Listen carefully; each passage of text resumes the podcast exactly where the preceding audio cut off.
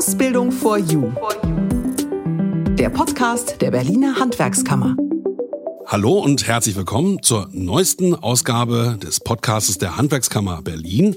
In der letzten Ausgabe haben wir bis nach Spanien telefoniert, denn da ging es um ein Auslandspraktikum, das man auch in Zusammenarbeit mit der Handwerkskammer im Ausland machen kann. Und das war sehr spannend. Heute sprechen wir über die Ausbildungsberatung. Und dazu habe ich drei Gäste im Studio. Von der Handwerkskammer Yvonne Schmidt. Hallo. Hallo. Auch von der Handwerkskammer Claudia Lange. Hallo. Hallo. Und von einem Unternehmen, das wir gleich noch genauer vorstellen vorstellen, Cindy Gedicke. Hallo. Hallo. Schön, dass ihr drei da seid. Ausbildungsberatung. Was muss man sich darunter vorstellen, Frau Lange?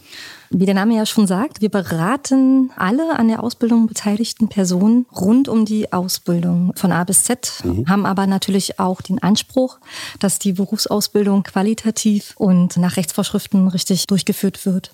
Und was für Betriebe sind das, also die Sie in die Beratung mit einbeziehen? Wie viele Betriebe sind das?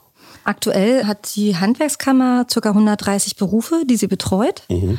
Dazu gehören natürlich überwiegend die Handwerksberufe. Wir haben aber auch Berufe aus dem kaufmännischen Bereich und sind insgesamt ca. 30.000 Betriebe und davon sind 3.000 Ausbildungsbetriebe, die ca. 9.000 Auszubildende ausbilden derzeit. Mhm. Es gibt mal mehr, mal weniger Auszubildende. Welche sind die häufigsten Berufe?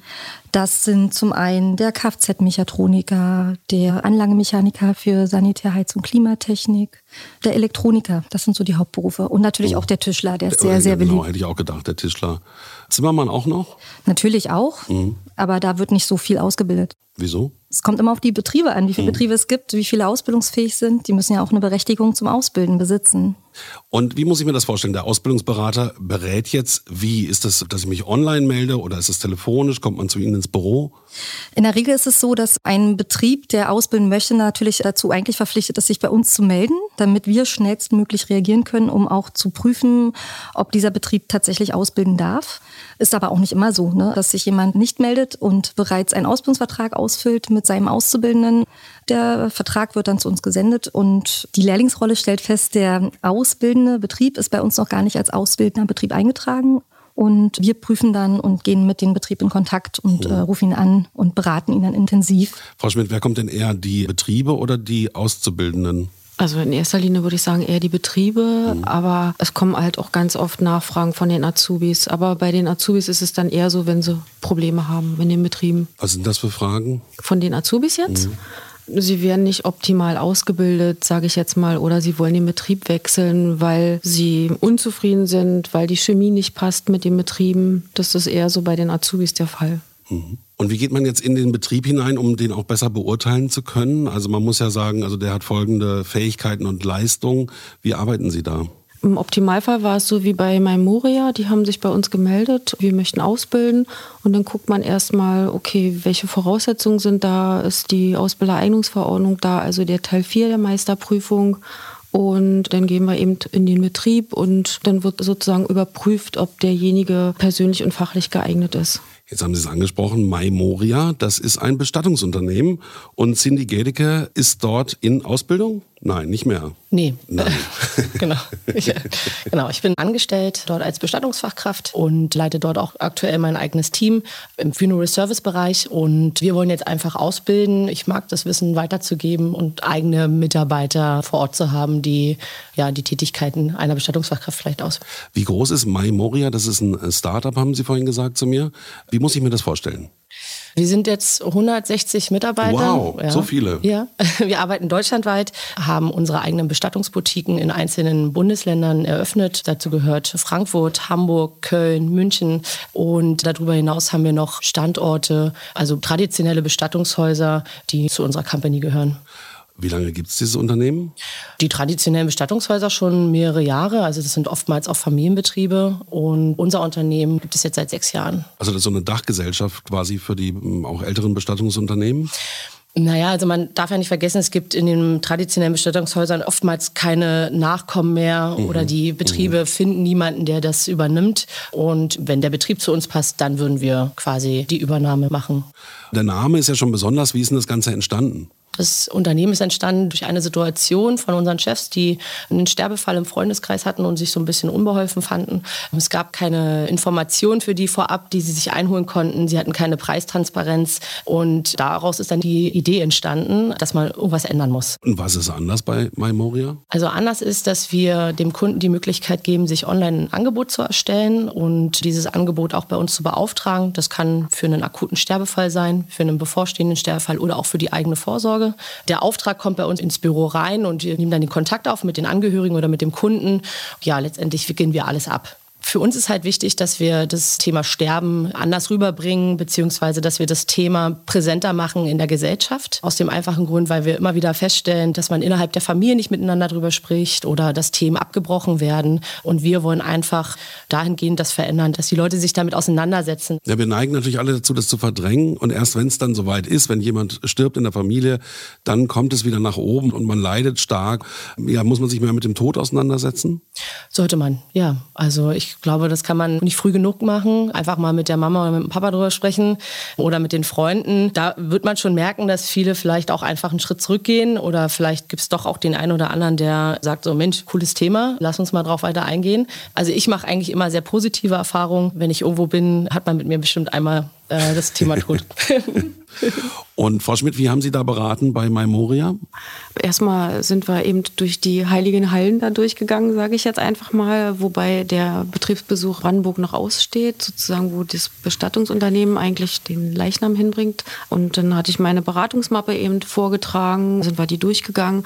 Aber was mir so prägnant gewesen ist, war ganz im Eingangsbereich hängt ein mexikanisches Bild und da fiel mir halt der Film von Walt Disney Coco ein, genau, wo die eben halt den Tod feiern, sage ich jetzt einfach mal einmal im Jahr, anstatt eben so wie wir damit umgehen.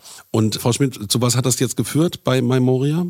Am Ende sind sie ausbildungsberechtigt, natürlich. Da ist es ja auch so, dass es ein nicht meisterpflichtiger Beruf ist. Das heißt, Gesellenbrief, Ausbildereignungsschein reicht völlig aus. Und Frau Gedicke ist persönlich fachlich geeignet. Und von daher, ja, ausbildungsberechtigt. Mhm. Wie muss ich mir den Beruf des Bestatters vorstellen? Können Sie ein bisschen was erzählen, was man da lernt? Mhm. Also der Beruf ist sehr, sehr vielfältig. Das ist das Schöne. Als Bestattungsfachkraft hat man äh, mehrere Aufgaben. Zum einen ist es natürlich die Kundenbetreuung. Wir arbeiten auch direkt am Verstorbenen. Also wir bereiten den Verstorbenen vor für Abschiednahmen am offenen Sarg oder allgemein auch für die Bestattung, für die Feuerbestattung.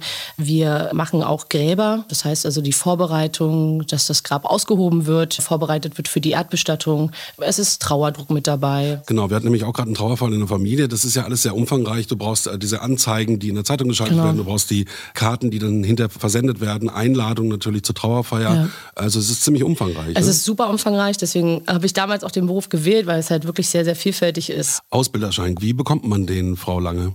Den Ausbilderschein bekommt man natürlich einmal, wenn man sich bei uns meldet und wir überprüfen, ob eine Ausbildungsberechtigung vorliegt. Das ist natürlich hier die Frage, ist die Person persönlich und fachlich geeignet, um ausbilden zu dürfen.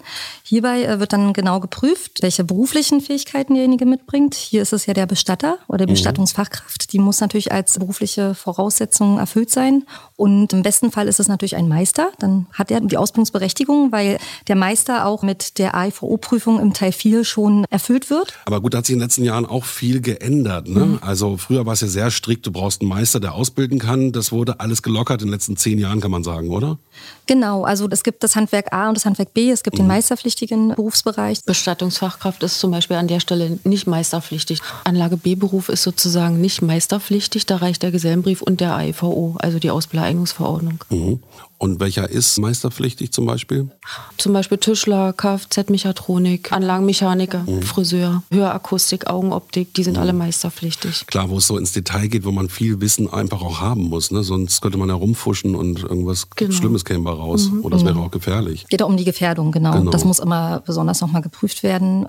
Ja, und wie ich aber schon erwähnte, ist es so, dass bei den Nicht-Meisterpflichtigen natürlich auch eine andere Voraussetzung erfüllt sein kann. Ne, da reicht zum Beispiel der Gesellenbrief aus und die Ausbildungs Eignungsprüfung, die man separat machen kann dann dazu und dann erfüllt man dann auch die Ausbildungsberechtigung mhm. damit. Das sind ja alles Handwerksunternehmen. Also wir als Medienunternehmen würden da zum Beispiel nicht reinfallen. Nee, nicht bei uns zumindest. Mhm. Nicht bei der Handwerkskammer. Die IHK ruft immer wieder laut, dass es zu wenig Auszubildende gibt. Merken Sie das auch täglich? Absolut, ja. Mhm. Wie sieht denn so Ihr Tag aus, wenn man das mal beschreiben müsste? Also was sind so Ihre Aufgaben über den Tag verteilt? Naja, viel ist Kundendienst, Kundenservice sozusagen, also Anrufe, die reinkommen, Azubis, die sich melden oder Betriebe, die anrufen und irgendwelche Probleme haben, sage ich jetzt mal. Oder man bereitet sich eben für einen Betriebsbesuch vor. Dann packe ich sozusagen meine Mappe zusammen und fahre zu dem Betrieb oder belese mich erstmal vorher bei Bestattungsfachkraft zum Beispiel, gucke ich mir dann den Rahmenplan und die Ausbildungsverordnung an und mhm. bereite mich auf den Betrieb vor. Klar, es sind auch viele rechtliche Fragen, die damit reinspielen. Ne? Genau. Mhm. Ja. Muss man so ein bisschen Rechtswissen auch mitbringen? Ja, sollte vorhanden sein. Aber dafür haben wir die Handwerksordnung. Man muss zwar nicht alles wissen, aber wissen, wo es steht. Gut, die Handwerkskammer hat ja verschiedene Abteilungen, auch eine Rechtsabteilung, die dann auch ähm, bei solchen Fragen immer helfen kann. Ne? Ja, natürlich. Also gerade wenn es halt ins Detail geht, mhm. haben wir auch eine Juristin im Haus, die sich auch speziell zum Ausbildungsrecht mit uns beschäftigt. Aber natürlich auf jedem Ausbildungsvertrag stehen ja auch die Ausbildungsrechte und die Ausbildungspflichten für Ausbilder und Auszubildende. Und das ist natürlich etwas, was wir vermitteln müssen und was wir kennen müssen und prüfen, ob das auch alles erfüllt wird. Mhm. Berufsbildung ist ja auch noch ein großes Thema. Also es ist ja nicht nur die Ausbildung selbst, sondern auch die Berufsbildung in der Ausbildung. Wie haben Sie da das Auge drauf? Für uns ist natürlich besonders wichtig, dass die Ausbildungsqualität immer gegeben ist, dass jeder Betrieb sich natürlich inhaltlich immer weiterbildet. Natürlich ist es auch für uns wichtig, dass auch die Ausbildenden sich immer weiterbilden. Dafür bieten wir ja auch Workshops an und Ausbilderseminare, um da wirklich jeden abzuholen, der aktuell sagt, Mensch, ich bilde zwar schon viele Jahre aus, aber ich habe das Bedürfnis, mich immer auch abzuholen und wieder zu rebooten, also dass ich einfach wieder fitter bin.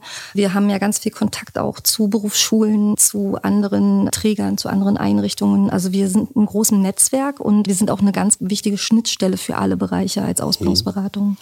Und wenn ein Auszubildender Probleme hat, ist das dann eher mit dem Betrieb oder mit der Berufsschule? So aus der Erfahrung. Eher mit dem Betrieb, würde ich sagen. Dass die Chemie vielleicht nicht stimmt, ne? Und da muss man auch in der Ausbildungsberatung gucken, wie es weitergeht. Ja, ja die werden nicht richtig ausgebildet zum Teil. Ich sage jetzt mal im Kfz-Bereich, dann muss der das erste Jahr nur Reifen wechseln. Und dann bleibt natürlich die Ausbildungsqualität auf der Strecke. Das Ausbildungsziel ist sozusagen gefährdet. Das ist schon in der Regel das Problem, denke ich. Und natürlich neigt der Mensch ja auch dazu, sich eher nur bei Problemen zu melden und nicht zu sagen, ja, ich werde ganz toll ausgebildet, ich melde ich mich jetzt mal bei der Ausbildungsberatung, sondern man kommt ja immer erst auf jemanden zu, wenn man einen Konflikt hat. Ne? Und Konfliktmanagement, Konfliktlösung ist einfach unser Ziel. Und natürlich wollen wir ja auch, dass das Ausbildungsverhältnis bestehen bleibt zwischen Betrieb und Auszubildenden. Und da beraten wir natürlich und versuchen auch relativ schnell reinzugehen in die Beratung, damit man irgendwie das Ausbildungsverhältnis nicht lösen muss. Ne? Genau, also es kann auch sein, dass ein Betrieb mal so daneben ist, dass dem die Ausbildungsberechtigung entzogen werden kann. Tatsächlich. Also wie gesagt, wenn es Probleme gibt, dann sind sie auch eine Schnittstelle. Wie klingt das denn dann? Da ruft dann der Auszubildende an und sagt, hallo, ich bin unglücklich oder? Ja, ich finde es interessant, die Frage, weil es wird auch immer mehr, dass immer mehr junge Menschen auf uns zukommen und sagen, ich bin unglücklich. Darf ich mal eine ehrliche Frage stellen? Ich habe das Gefühl, wir nennen sie ja die Millennials, dass die auch irgendwie anders funktionieren als wir früher. Wir haben früher mehr gesagt, ja okay, dann ertragen wir das halt. Genau. Und bei den jüngeren Leuten habe ich das Gefühl, dass das Frustpotenzial schneller erfüllt ist. Merken Sie das auch? Genau, natürlich ist es gut, dass junge Menschen Menschen immer selbstbewusster werden, viel mehr hinterfragen, aber eben auch nicht mehr so viel machen wollen oder sich selber dann auch ähm, sehr schnell auf eine Ebene mit einem Ausbilder stellen. Mhm. Und da fehlt einfach noch, sage ich mal, auch diese Erfahrung zu sammeln, auch erstmal zu sagen, okay, ich möchte was lernen, ich höre erstmal zu und gehe nicht gleich in den Konflikt oder möchte mich hier gleich rechtfertigen vor meinem Chef. Das passiert schon, also dass so eine Anfragen bei uns ankommen mhm. oder so eine Informationsfragen, dass die Auszubildenden natürlich sich bestätigt wissen wollen bei uns, aber wir natürlich dann auch oft feststellen, feststellen, dass das nicht so ist und denen auch dann nochmal erklären, wie die Ausbildung abzulaufen hat und dass auch man wirklich auf Augenhöhe mit seinem Chef auch reden muss. Ne? Mhm. Andersrum rufen aber auch Betriebe bei uns natürlich viel an und sagen, Mensch, mein Auszubildender kommt immer zu spät und der verschläft und der meldet sich nicht rechtzeitig und der war nicht in der Berufsschule. Also das passiert ja auch ganz Na klar, es gibt ja zwei Seiten. Und wir beraten dann auch wirklich beide Seiten, dass es auch einen gewissen Rahmen gibt, in dem man sich befinden sollte und den man auch einhalten soll. Dass man sagt, du hast jetzt noch ein Jahr Ausbildung, reiß dich am Riemen Richtig. oder? Oder auch auch Grenzen setzen. Auch Ausbilder haben oft die Neigung, dass sie keine Grenzen setzen wollen. Mhm. Sie wollen auch immer Kumpel sein. Also auch die jüngeren Ausbilder. Achso, da gibt es auch ein Problem, ne? dass, ja. dass die Leute äh, vielleicht früher auch, sagen wir mal, ein bisschen rougher waren, die Chefs, und heute sind die auch mehr freundschaftlich unterwegs. Genau, und da neigen wir dazu, wirklich zu sagen, nutzt bitte die Zusatzvereinbarung im Ausbildungsvertrag und setzt nochmal eure eigenen Betriebswünsche bzw. Betriebspflichten dort rein, was ihr nicht wollt. Zum mhm. Beispiel das Handy.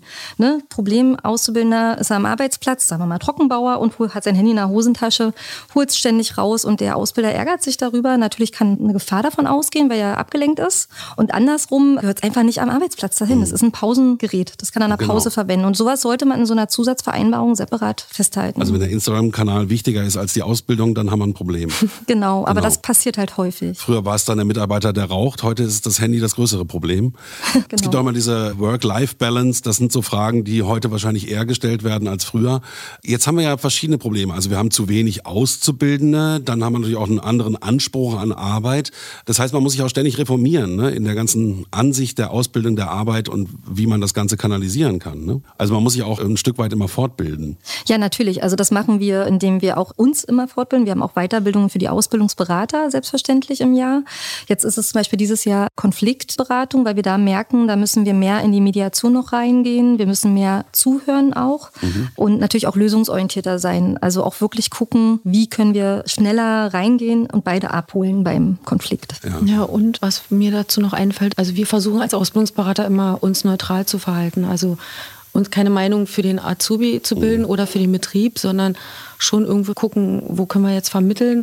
Entweder man holt die bei uns in den Betrieb oder wir fahren direkt in den Betrieb zum Beispiel auch, um da zusammen eben meinetwegen auch mit den Eltern zusammenzusitzen und eine Lösung herzuholen. Das ist ganz wichtig, was Sie sagen. Man kann ja nicht irgendwie eine Partei ergreifen, ist ja ganz klar. Sondern Nee, genau. man soll helfen, dass das es sollte man auch nicht, ne? ja. Genau. Weil man immer beide Seiten hören muss dazu. Ne? Was würden Sie sich denn jetzt noch wünschen für die Zukunft? Irgendwelche Sachen, die vielleicht besser laufen könnten oder ein Wunsch an Auszubildende und Unternehmen? Ja, mehr aufeinander zu hören, auch Körpersprache zu lernen und rücksichtsvoller aufeinander einzugehen. Genau. Achtsamkeit, ja, genau. Nicht so schnell die Flinte ins Korn schmeißen. Also lieber mal ein Gespräch mehr als eins zu wenig. Ja, oder mal Zähne zusammenbeißen. Genau. So ist mehr mein Denken eigentlich. Ja, so war meine Ausbildung damals auch. Aber gut, man kann die Sachen nicht vergleichen. Zeiten Nee. ändern sich. Natürlich. Also sehr spannend, aufschlussreich. Vielen Dank fürs Kommen heute. Und wie immer am Ende dieses Podcasts noch die wichtigsten Veranstaltungen der Handwerkskammer. Dankeschön. Danke auch. Tschüss. Tschüss. Tschüss. Ausbildung for You. Die Ausbildungsnews. Sie bilden zum ersten Mal aus oder möchten Ihr Wissen als Ausbildungsbeauftragte auffrischen? Am 25. Oktober findet wieder unser Einsteigerseminar für Sie, die Ausbilderinnen und Ausbilder aus dem Berliner Handwerk statt. Von 17 bis 20 Uhr erhalten Sie praktische Tipps, Anregungen und aktuelle Informationen für Ihren Ausbildungsalltag. Kostenlos anmelden auf der Website der Handwerkskammer. Klicken Sie auf Service und dann auf Veranstaltungen. Noch Plätze frei. Anfang Oktober geht es Richtung Paris. Zehn Berliner Auszubildende aus den Gewerken Bäckerei und Konditorei treffen in Versailles bei Paris auf zehn französische Auszubildende. Das Ziel? Gemeinsam neuartige deutsch-französische Backkreationen entwickeln. Auszubildende aus den Gewerken Bäckerei und Konditorei können sich noch gern bewerben. Französischkenntnisse sind nicht erforderlich. Anmeldung unter mobil.hwk-berlin.de. In der Azubi-Akademie starten mit dem neuen Ausbildungsjahr viele neue Kurse. Das Angebot zur Prüfungsvorbereitung für das Fach Wirtschafts- und Sozialkunde wurde erweitert. Ab September findet das Unterstützungsangebot wöchentlich, immer dienstags statt. Kostenlos buchbar unter azubiakademie.berlin. Ausbildung for You. Der Podcast der Handwerkskammer Berlin erscheint jetzt regelmäßig. Wenn Sie sich informieren wollen, dann besuchen Sie doch mal die Website der Handwerkskammer www.hwk-berlin.de.